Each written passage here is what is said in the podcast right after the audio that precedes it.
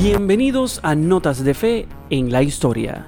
Descubre quiénes fueron nuestros tres santos provenientes del norte de África y cómo su legado llegó hasta el pontificado. La mayoría de las personas piensan que los papas han sido todos de Europa y que el continente de África no ha tenido presencia, pero África ha aportado tres papas santos a la Iglesia Católica, Víctor I, Melquiades y Gelasio I, todos ellos procedentes del norte del continente. Víctor I fue el decimocuarto líder de la iglesia. Era procedente de las comunidades bereber, que ocupó el trono papal durante más de una década y conocido por excomulgar a un escritor cristiano y venir de África. Nacido en África, Víctor era hijo de un hombre llamado Félix y una madre sin nombre. Continuó usando su nombre de pila después de convertirse en papa e inspiró a otros dos hombres a usar también el nombre Víctor. Antes de convertirse en papa, Víctor fue obispo. Probablemente trabajó en Leptis Magna, que era una ciudad antigua en la región de Cartago. Es posible que también haya pasado algún tiempo en Tripolitania. La iglesia no sabe mucho más sobre sus primeros años. Existe cierta disputa sobre el papado de Víctor y cuándo comenzó porque no tenemos en estos momentos muchos registros oficiales de este periodo. Una biografía sobre papas afirma que su pontificado comenzó en algún momento del 186. La mayoría ahora cree que se convirtió en papa en el 189 y que gobernó durante más de 10 años.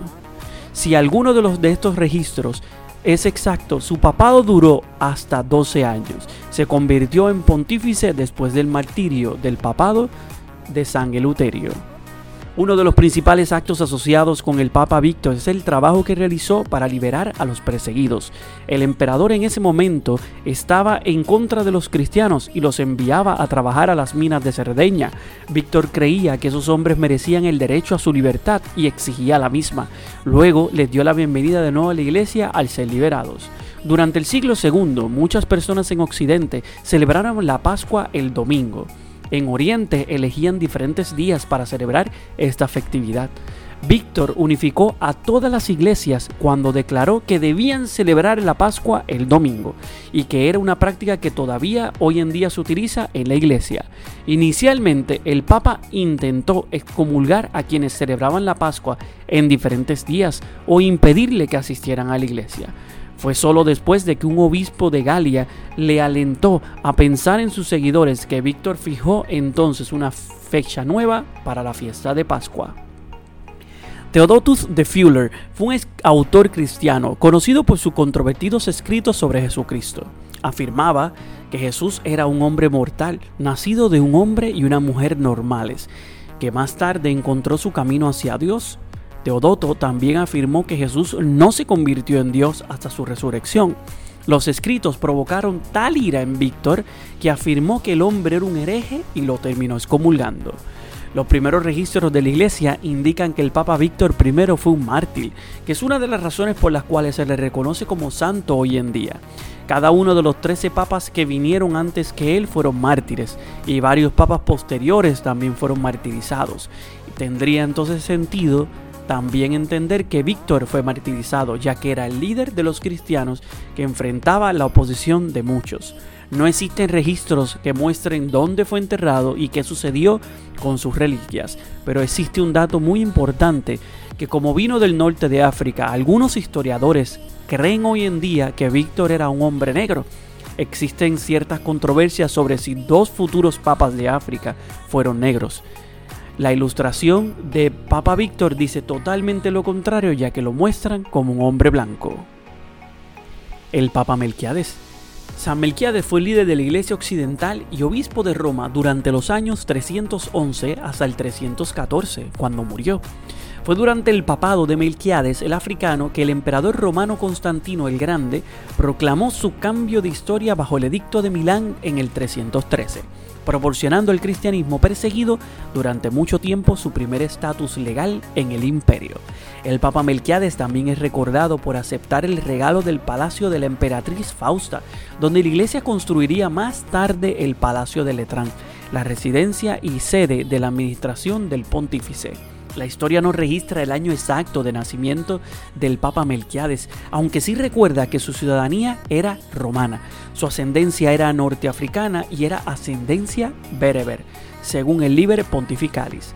Melquiades y el Papa Silvestre I, que le sucedió, eran miembros del grupo de clérigos del apóstata Papa Marcelino. Tras la elección del Papa San Melquiades, las propiedades pertenecientes a la iglesia que habían sido confiscadas bajo la notoria persecución de Docleciano fueron restauradas por el líder romano Mangencio.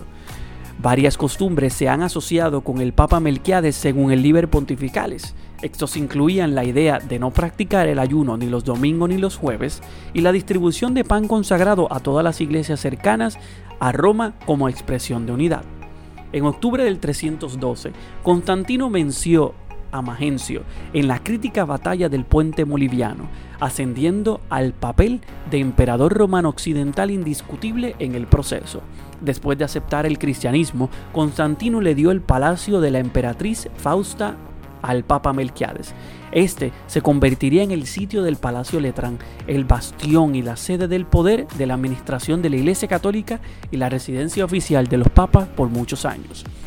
El Papa Melquiades es recordado por ser el pontífice que experimentó la paz de la iglesia otorgada por Constantino, gracias a un arreglo entre el emperador occidental Constantino y el emperador oriental Licinio en febrero del 313. Esta paz se extendió a todas las partes del Imperio Romano. Los cristianos ahora podían adorar libremente y también recibir sus iglesias confiscadas y otras propiedades. La iglesia de Cartago, en el norte de África, sufrió un cisma en torno a la elección del obispo ceciliano bajo el pontificado del Papa Melquiades. Donato se opuso al obispo sobre la base de que los herejes y cismáticos deberían ser bautizados y ordenados por segunda vez antes de recuperar sus cargos anteriores. Los partidarios de Donato apelaron directamente a Constantino y pidieron que jueces fuera de la provincia de, Galia, la actual Francia, que conocieran el caso llegaran. Constantino nombró al Papa Melquiades y a otros tres obispos de la Galia para juzgar el argumento en lo que se convirtió en el primer caso en el que un emperador romano se involucraba en los asuntos de la iglesia. El Papa Melquiades se debatió entre la relación con Constantino y un concilio de la iglesia que podría proporcionar un resultado poco seguro, por lo que convirtió la audiencia en un sínodo tradicional y nombró a otros 15 obispos italianos para el panel de adjudicación. A los donatistas no les gustaron estos arreglos del concilio de Letrán, que ahora se centraba en los procedimientos civiles romanos y requerían argumentos respaldados por pruebas. Abandonaron el concilio, permitiendo al Papa Melquiades gobernar contra ellos y declarar sus enseñanzas como herejía. Esto no impidió que el donatismo se extendiera por el norte de África. Mientras tanto, volvieron a apelar directamente al emperador Constantino, quien convocó un concilio eclesiástico de Arles, que también falló en contra de las enseñanzas de los donatistas en el 314. Cuando el emperador Constantino convocó dicho concilio, para ese año el Papa Melquiades ya estaba enfermo. Murió el 11 de enero del mismo año antes de que comenzara el consejo el Papa Silvestre I sucedió a Melquiades, a quien la iglesia enterró a lo largo de la Vía Apia en la catacumba de Calixto. Una de las curiosidades de Melquiades era que había sido acusado por sus contemporáneos históricos de apostasía supuestamente practicada por su predecesor el Papa Marcelino al ofrecer incienso a los dioses romanos y renunciar a los textos sagrados.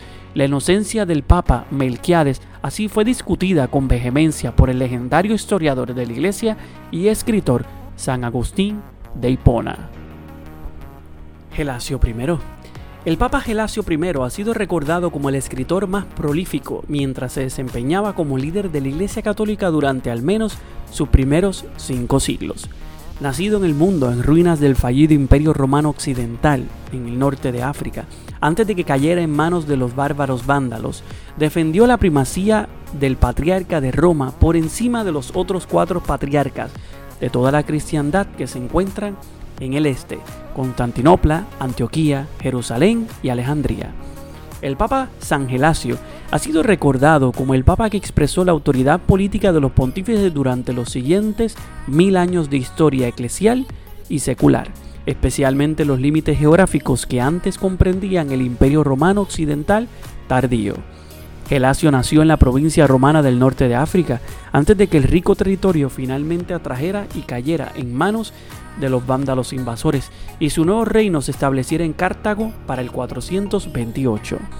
El resto de su vida, cada vez que se le preguntaba dónde había nacido, Gelasio solía decir nací romano en África, revelando su afecto por la tierra de su nacimiento hace mucho tiempo. Esto convirtió a Gelasio en el tercer y último papa de origen bereber del norte de África por su ascendencia. Gelasio trabajó durante muchos años en Roma como asistente de su predecesor, el Papa Félix III. San Gelasio era un escritor tan consumado para el día que Félix lo mantuvo ocupado redactando documentos papales a su servicio. De hecho, tanto antes como durante su mandato como papa, Gelasio escribió tantos documentos que llegó a ser conocido como el escritor más prolífico de los líderes de la iglesia durante al menos los siguientes cinco siglos. De sus escritos sobrevivientes de hace más de 1500 años, todavía tenemos mucho de sus más de 100 tratados y cartas. En uno de ellos declaró que hay dos poderes por los que se rige principalmente este mundo, la autoridad sagrada del sacerdocio y la autoridad de los reyes. Esta declaración clave definiría la autoridad del papado durante muchos siglos por venir.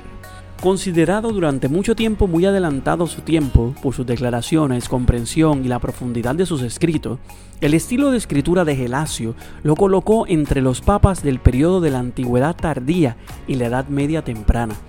El Papa Gelasio fue incansable en sus esfuerzos por combatir lo que veía como herejía en todos los frentes. En el este del Imperio Romano que aún sobrevivía, luchó con el patriarca de Constantinopla sobre la naturaleza dual de Cristo como divino y humano a la vez comenzó la lucha del milenio con los emperadores romano-bizantinos de Oriente sobre quién era el jefe máximo de la Iglesia Universal, el Papa que vivía en Roma o los emperadores de Oriente en la lejanía Constantinopla. La resolución final de esta lucha épica de todas las épocas solo se produjo en el 1453, cuando el último emperador romano oriental, Constantino XI, fue derrotado y depuesto por los turcos otomanos. Más cerca de casa, San Gelasio fue testigo de un festival pagano anual en la ciudad de Roma que le ofendió muchísimo.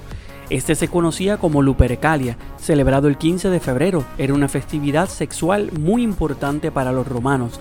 Los lupercales lanzaban a las calles a lupercos, jóvenes desnudos que iban azotando a las mujeres que encontraban por el camino con unas correas de piel de cabra mojadas en sangre a modo de miembro viril y con motivo de fertilidad una fiesta demasiado lasciva para el cristianismo emergente, que en el año 494 sustituyó la festividad por el del 14 de febrero, fecha en la cual murió martirizado un cristiano llamado Valentín para el año 270.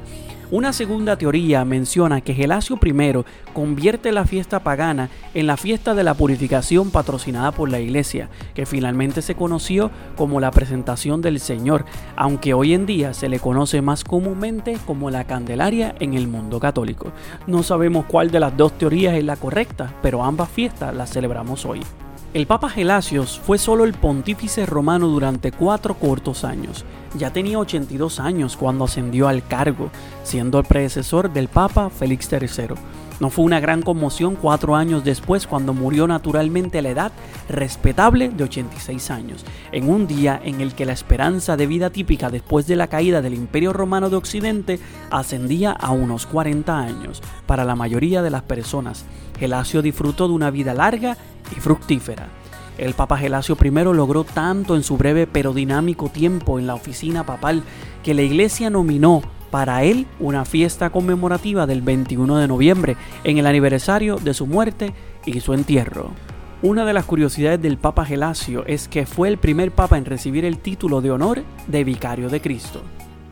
Ahí tienen la historia de tres papas del norte de África que marcaron la historia de la iglesia. ¿Cuál de los tres es tu favorito? Coméntanos y déjanos saber en las redes, bajo Saúl Marrero Rivera en Facebook e Instagram, o Saúl Marrero 6 en Twitter, o escríbenos a nuestro correo electrónico notasdefeivida.com.